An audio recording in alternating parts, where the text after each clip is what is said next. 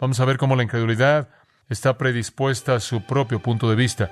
Vamos a ver cómo la incredulidad demanda más y más evidencia, pero cuando recibe esa evidencia no responde como alguna persona apropiada debería, cualquier persona que piensa.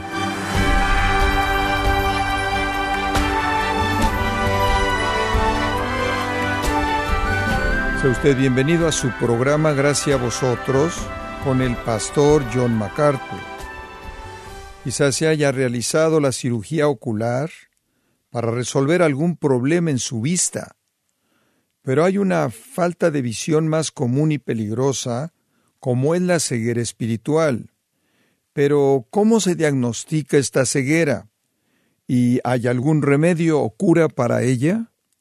Bueno, el pastor John MacArthur el día de hoy, en la voz del pastor Luis Contreras, analiza lo que la Biblia dice acerca de este problema.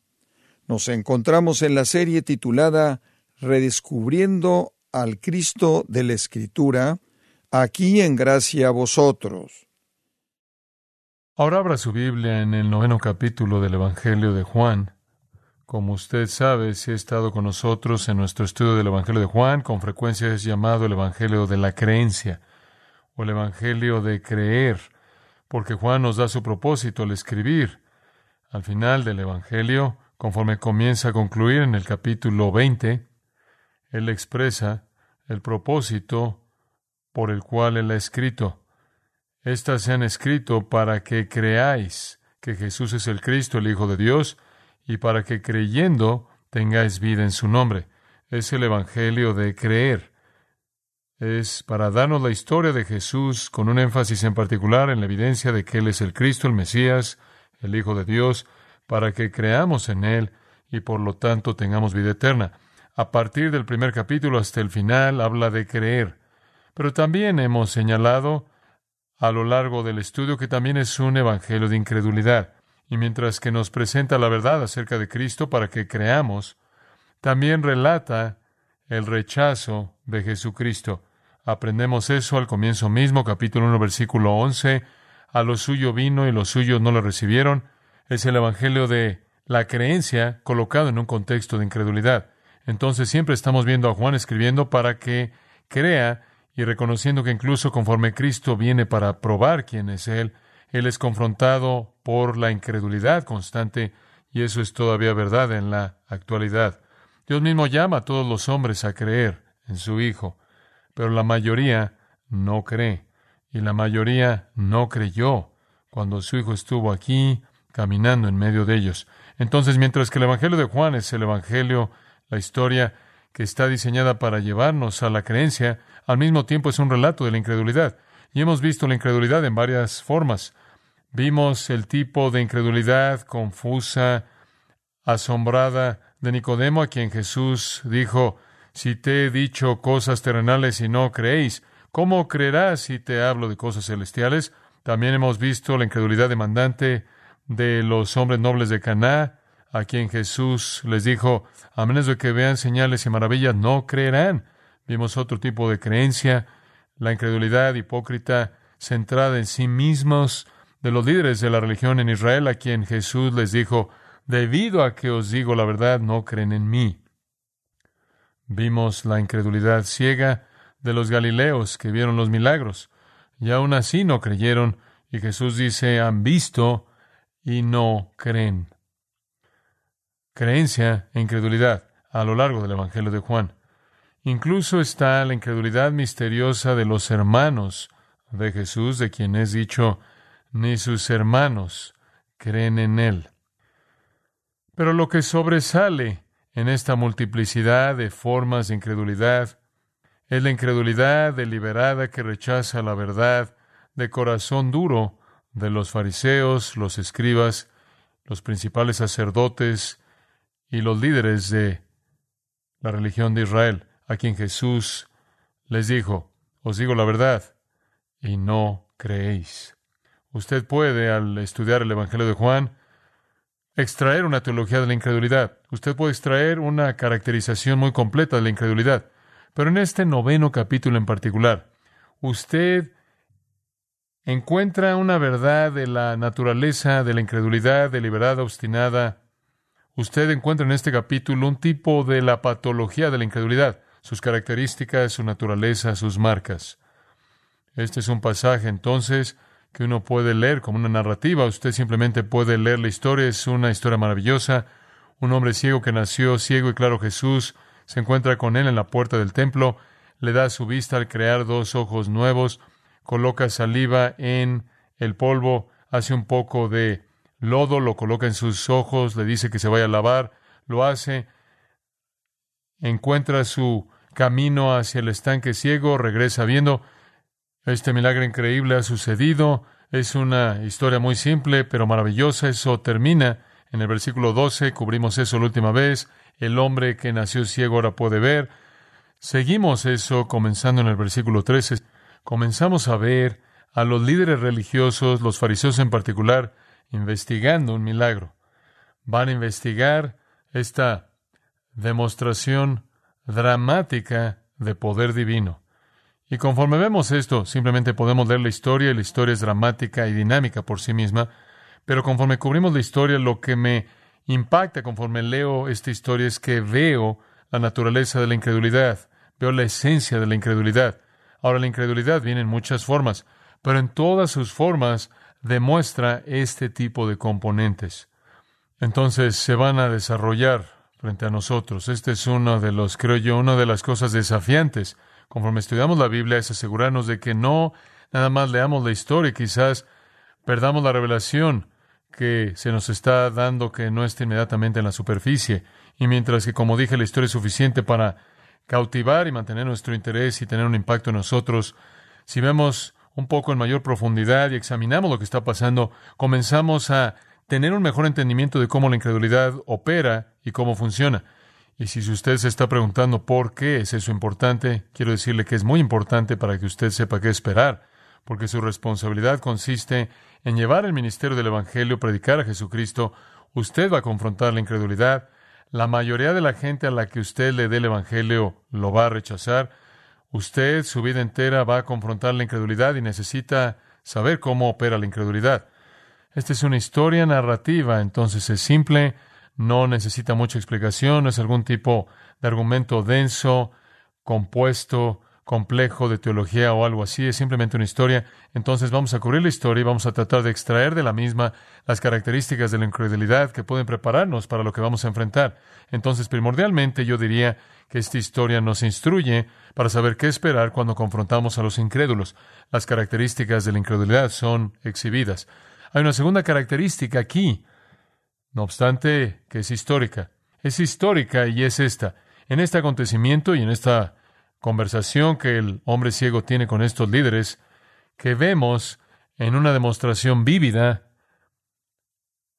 la división entre el cristianismo y el judaísmo, entre, por así decirlo, la iglesia, la cual es latente en estos creyentes y la sinagoga. Aquí es en donde los judíos y los cristianos se dividen en dos esferas antagonistas separadas. Y eso se manifiesta. Por un lado, los judíos afirmaron a Moisés. Por otro lado, los creyentes afirman a Cristo. Y es esa división que ha existido desde ese entonces, incluso hasta esta hora misma. Entonces veremos esa división que se ha perpetuado a sí misma a lo largo de la historia hasta que Israel se vuelva a ver al Cristo que rechazaron y lo abracen por quien es Él. Y eso sucederá algún día en el futuro. Pero la lección primordial aquí es acerca de la incredulidad. Vamos a ver cómo la incredulidad llega a conclusiones antes de que examine. Está predispuesta a su propio punto de vista. Vamos a ver cómo la incredulidad establece estándares falsos. Vamos a ver cómo la incredulidad demanda más y más evidencia, pero cuando recibe esa evidencia no responde como alguna persona apropiada debería, cualquier persona que piensa. Entonces hay una especie de irracionalidad en la incredulidad. La incredulidad realiza investigación tendenciosa, puede ver los hechos y llegar a la conclusión totalmente equivocada. La incredulidad está centrada en sí misma, es egoísta, es egocéntrica. Todas estas cosas son parte de la incredulidad, pero vamos a tratar de dividirla en algunas palabras. En primer lugar, quiero que vea que la incredulidad es hostil, significa adversa, con una mala actitud, incluso podría ser peligrosa. La incredulidad no es benigna. Usted necesita entender eso. Cuando usted está tratando con incrédulos, no está tratando con alguna realidad benigna. Esta es una actitud agresiva que se adopta. Cuando usted no cree en el Evangelio y usted no cree en el Señor Jesucristo, usted inevitablemente es hostil hacia eso. Esa es la razón por la que son incrédulos que en últimas persiguen a los cristianos. Son incrédulos, incrédulos religiosos, rechazando el Evangelio, que crucificaron a Jesús por manos de los romanos. Fueron incrédulos los que persiguieron a los apóstoles y martirizaron a casi todos ellos. Fueron incrédulos los que estaban pronunciando amenazas y matando a creyentes en los primeros capítulos de Hechos. Son incrédulos a lo largo de toda la historia humana que mataron cristianos. Son incrédulos en la actualidad que masacran a cristianos en diferentes partes del mundo. Entonces, la incredulidad es hostil, presenta cierto peligro. Entonces, necesita ver eso y entender eso. Ahora, ya los fariseos han decidido que Jesús es una especie de combinación entre poseído por demonios, inspirado por Satanás y loco, y esencialmente han dicho eso. Ese es el mantra que los fariseos han estado desfilando y expresando, que ya han determinado. Hay hostilidad en cada una de esas identificaciones. Si usted dice que está loco, ese es un tipo de comentario bastante adverso. Si usted dice que tiene un demonio o que él es satánico, esas son declaraciones muy hostiles. Entonces los fariseos son hostiles de manera agresiva hacia Jesús, hostiles en su incredulidad, y mientras que no todos los incrédulos son hostiles por igual, la incredulidad en su propia naturaleza es hostil hacia la verdad y podría adoptar muchas formas. Podría volverse agresiva al punto de herir, atacar o incluso ejecutar martirio, como lo sabemos a lo largo de la historia. Entonces vamos a aprender en primer lugar la naturaleza agresiva de la incredulidad. Veamos el versículo 13. Llevaron ante los fariseos al que había sido ciego. Ahora, ¿quiénes son ellos? Regresa al versículo 8 los vecinos y aquellos que previamente lo habían visto como mendigo, la gente que lo conocía cuando él era ciego, la gente que lo conocía cuando él estaba pidiendo como mendigo ahí junto a la puerta del templo en donde Jesús se encontró con él. Estas personas traen este hombre a los fariseos. Y usted puede preguntar, ¿por qué lo llevaron a los fariseos? Hay varias posibilidades, claro, y quizás es una mezcla de todas ellas. En primer lugar, quizás simplemente algún tipo de necesidad simple para llegar a los fariseos, que eran los líderes religiosos y los que supuestamente conocían la ley, conocían la escritura, conocían a Dios, podían representar al cielo en cierta manera para certificar cómo es que esto sucedió. Quizás estaban buscando alguna explicación teológica por parte de las élites teológicas de Israel. Esto está ciertamente dentro de la esfera de la posibilidad y la razón. Son vecinos, son personas que lo ven en el templo y esto es masivo. Esto es incomprensible para ellos, porque como el hombre ciego dice más adelante en la historia, nadie jamás ha oído de que alguien haya sido curado de ceguera. Y él tuvo razón. Él conocía su Antiguo Testamento. No hay una sola curación de un hombre ciego en todo el Antiguo Testamento. Nunca se había oído eso.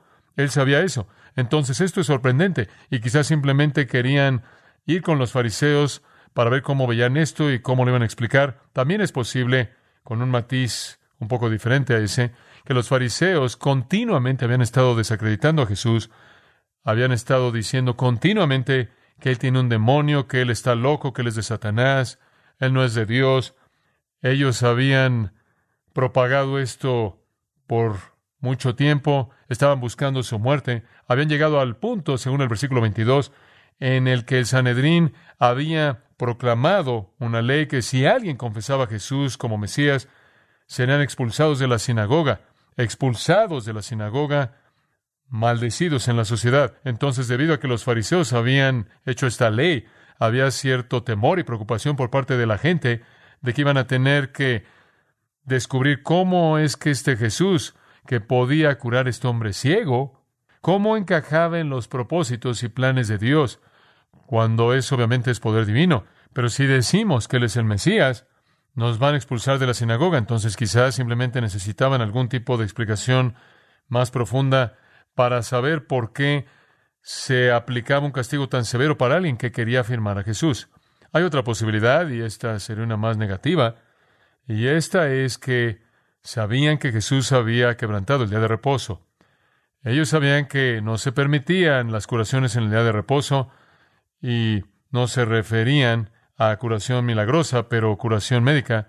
Según la ley rabínica, si alguien estaba enfermo, usted no podía hacer nada para que mejorara en el día de reposo. Pero si alguien estaba muriendo, en cierta manera podía evitar que muriera, pero no que se recuperara. Se le permitía neutralizar su momento de situación extrema, pero no contribuir a que se mejorara, porque eso sería una violación del día de reposo. Entonces aquí Jesús curó a un hombre en el día de reposo, quizás lo iban a reportar a los fariseos a un nivel negativo, porque él había quebrantado el día de reposo. Además, él había tomado arcilla, había escupido en la arcilla, la había colocado en los ojos del hombre, y usted no se le permitía hacer eso, porque eso era trabajo en el día de reposo. Entonces Jesús había violado el día de reposo. Parece estar en su mente, porque en el versículo 14 fue un día de reposo en el día en el que Jesús hizo la arcilla y abrió sus ojos. Esto no necesariamente todavía es el día de reposo, porque no se habrían reunido en el día de reposo, pero regresaron y le contaron a los fariseos qué pasó en el día de reposo. Entonces eso debió haber sido parte de la conversación. Él entonces había sido culpable de trabajar en el día de reposo. Y usted sabe, tenían estas leyes ridículas. Usted no podía llenar una lámpara de aceite en el día de reposo, no podía prender una mecha en el día de reposo.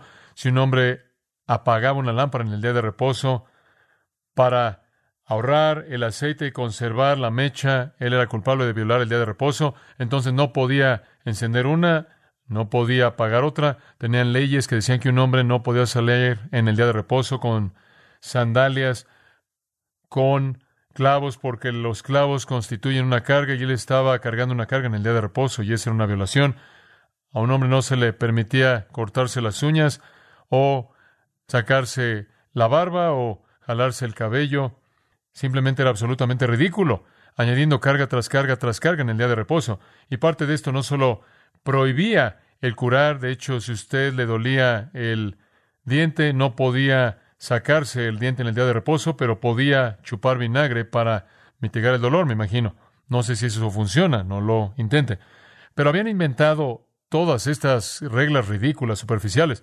Incluso hay un estatuto rabínico registrado por Maimónides, el judío histórico, específicamente prohibiendo que se esparciera saliva en alguien en el día de reposo porque creían que la saliva tenía algún tipo de valor medicinal y no se les permitía esparcir la saliva en el día de reposo, según Maimónides. Entonces Jesús había hecho eso. Entonces Él había quebrantado su día de reposo. Entonces tiene que existir ese componente en ellos al venir a los fariseos. Entonces algunos de ellos son discípulos farisaicos, ciertamente. Algunos de los vecinos y la gente que sabía lo que estaba pasando había tomado la causa de los fariseos, habían metido ahí su forma de judaísmo apóstata, entonces arrastraron al hombre que había sido ciego frente a los fariseos y quizás algunos de ellos querían una explicación y algunos de ellos querían saber por qué la ley en contra de un hombre podía hacer esto. Pero probablemente la realidad más dominante era qué hacemos acerca de la violación del día de reposo. Y eso era probablemente lo que más les preocupaba. Por cierto, el Señor hizo lo que Él quiso hacer en el día de reposo, porque Él dice en Marcos 2.28, yo soy el Señor del día de reposo. Yo soy el Señor del día de reposo. En Juan 5, recuerda los versículos 16 al 18, cuando él había curado al hombre ahí en el estanque en el día de reposo y estaban tras él, andaban tras él porque lo hizo en el día de reposo y él dijo, mi padre trabaja en el día de reposo y yo trabajo en el día de reposo. Dios no descansa en el día de reposo y yo no descanso. Y lo acusaron de blasfemia porque él se hizo igual a Dios. Él no le puso atención a sus reglas ridículas que habían inventado para hacer del día de reposo el peor día de la semana. En Marcos 2.27, él dijo que el día de reposo fue hecho para el hombre, no los hombres para el día de reposo. Fue hecho para que fuera un día de comodidad y descanso y gozo y que les refrescara. Y lo habían convertido en una carga ridícula, imposible. Entonces él deliberadamente violó su día de reposo, las leyes que ellos habían inventado, no las de Dios. Mateo 15.9 han sustituido las tradiciones de los hombres por los mandamientos de Dios. Entonces, este es el punto. Traen a este hombre a los fariseos, versículo 15. Volvieron pues a preguntarle también los fariseos cómo había recibido la vista.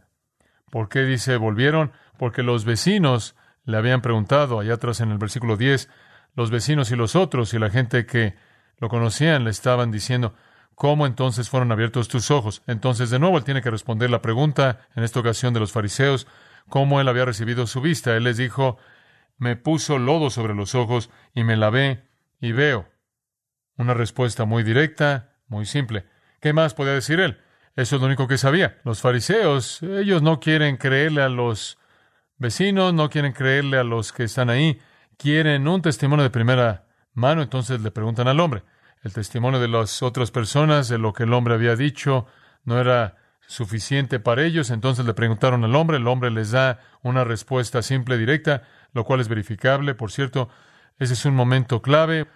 Debe haber habido más plática con la gente diciendo, sí, lo conocemos, lo hemos conocido, lo hemos visto ahí en la puerta muchos días, muchos meses, muchos años, si este es el hombre, pero él necesitaba dar el testimonio por sí mismo y entonces los fariseos le preguntan que lo haga, versículo 16. Entonces algunos de los fariseos decían, ese hombre no procede de Dios porque no guarda el día de reposo. Ahora deténgase en ese punto. Esto debe ser una investigación, lo cual significa que la conclusión debe venir al final. Esta es la conclusión antes de la investigación. Este hombre, refiriéndose a Jesús, no lo quieren llamar Jesús, lo llaman este hombre, este hombre. Y usted los va a ver hacer eso de manera repetida, este hombre. No quieren mencionar su nombre, pero ya han llegado a una conclusión. La conclusión es, este hombre no es de Dios porque no guarda el día de reposo. Este es, en cierta manera, su pequeño silogismo lógico.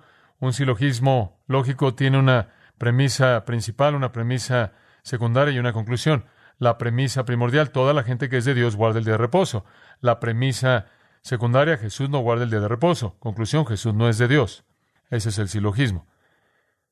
Él no guarda sus reglas pequeñas, ridículas, quisquillosas del día de reposo, pero toda la gente de Dios lo haría. Él no es de Dios, no podrá ser de Dios. Entonces esto está al revés. Como la incredulidad siempre se revela a sí misma, comenzamos con la conclusión y después razón hacia atrás. La conclusión es, lo rechazan, son hostiles hacia Él. No obstante, hay un grupo dentro de los fariseos que no puede ser persuadido de manera tan fácil por este silogismo. Tienen su propio silogismo y se aparece a la mitad del versículo 16. Otros decían, asumimos otros de los fariseos, ¿cómo puede un hombre pecador hacer estas señales? ¿Cómo puede un hombre quien es un pecador hacer señales como estas? Tenían su propio silogismo lógico y era así. Solo Dios puede abrir ojos ciegos. Jesús abrió los ojos de este hombre que nació ciego. Conclusión, Jesús es de Dios. El grupo A es el asunto del día de reposo. Grupo B es el asunto sobrenatural. El grupo A no está conmovido. No sabemos del grupo B, pero sabemos al final del versículo 16 que hubo una división entre ellos. Aquí hay esperanza, hay esperanza para el grupo B, que ahora se desvanecen, simplemente se desvanecen del panorama, por lo menos no vuelven a hablar. Quizás fueron superados por la mayoría, no sé. Pero este tipo de división fue parte de lo que estaba pasando con Jesús. Si usted regresa al capítulo 7 en particular, usted puede regresar y comenzar en el capítulo 7, versículo 40. Y algunos dicen esto, y algunos dicen aquello, y algunos dicen esto, y algunos dicen aquello. Y algunos dicen, bueno, ningún profeta ha venido de aquí y de allá. Entonces había una división entre la gente. Dice que una división, capítulo 10, versículo 19, hubo una división. Jesús trajo una espada, él trajo división entre la gente.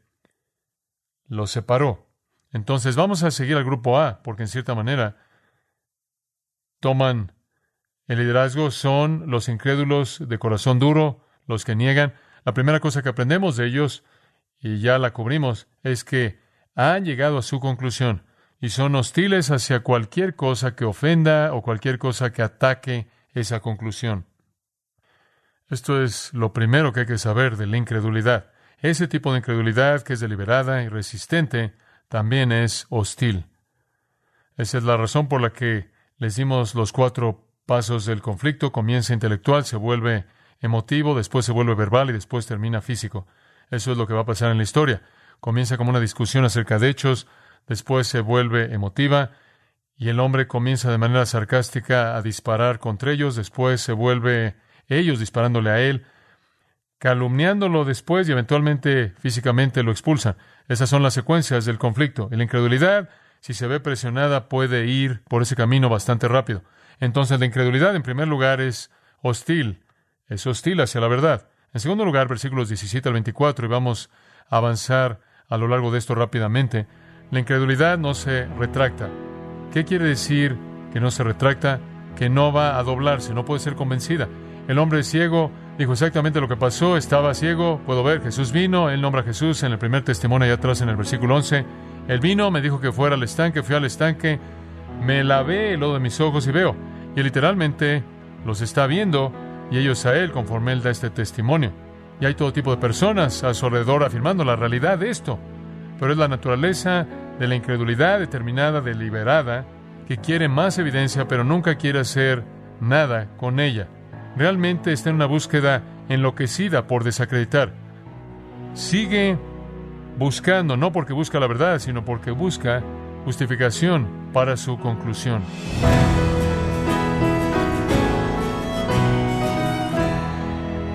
El pastor John MacArthur nos ayudó a entender que la ceguera espiritual es una característica de quien vive en tinieblas.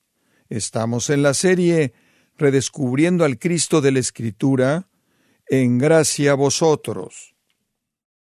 Permítame recordarle, estimado oyente, y particularmente recomendarle el comentario MacArthur del Nuevo Testamento del Evangelio de Juan, en donde John MacArthur nos ofrece una exposición magistral de este Evangelio, el cual es de gran valor espiritual. Adquiéralo en nuestra página en gracia.org o en su librería cristiana más cercana. Recordándole también que puede descargar todos los sermones de esta serie redescubriendo al Cristo de la Escritura, así como todos aquellos que he escuchado en días, semanas o meses anteriores, animándole a leer artículos relevantes en nuestra sección de blogs, ambos en gracia.org. Si tiene alguna pregunta o desea conocer más de nuestro ministerio, como son todos los libros del pastor John MacArthur en español, o los sermones en CD, que también usted puede adquirir, escríbanos y por favor mencione la estación de radio por medio de la cual usted nos escucha en gracia a vosotros.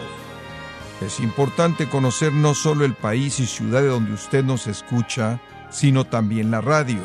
Para quienes contactan nuestro ministerio por primera vez, pueden solicitar una copia del mensaje de promoción sin costo alguno, un mensaje por oyente únicamente. Si usted vive en los Estados Unidos o Puerto Rico, escríbanos a Gracia Vosotros, P.O. Box 4000, Panorama City, California 91412. O puede escribirnos a través del siguiente correo electrónico radio arroba gracia.org. Y queremos agradecerle desde el fondo de nuestro corazón su tiempo y sintonía, y en nombre de John MacArthur y del personal de este organismo, invitarle para que nos acompañe en la próxima edición y así juntos continuar desatando la verdad de Dios un versículo a la vez, en gracia a vosotros.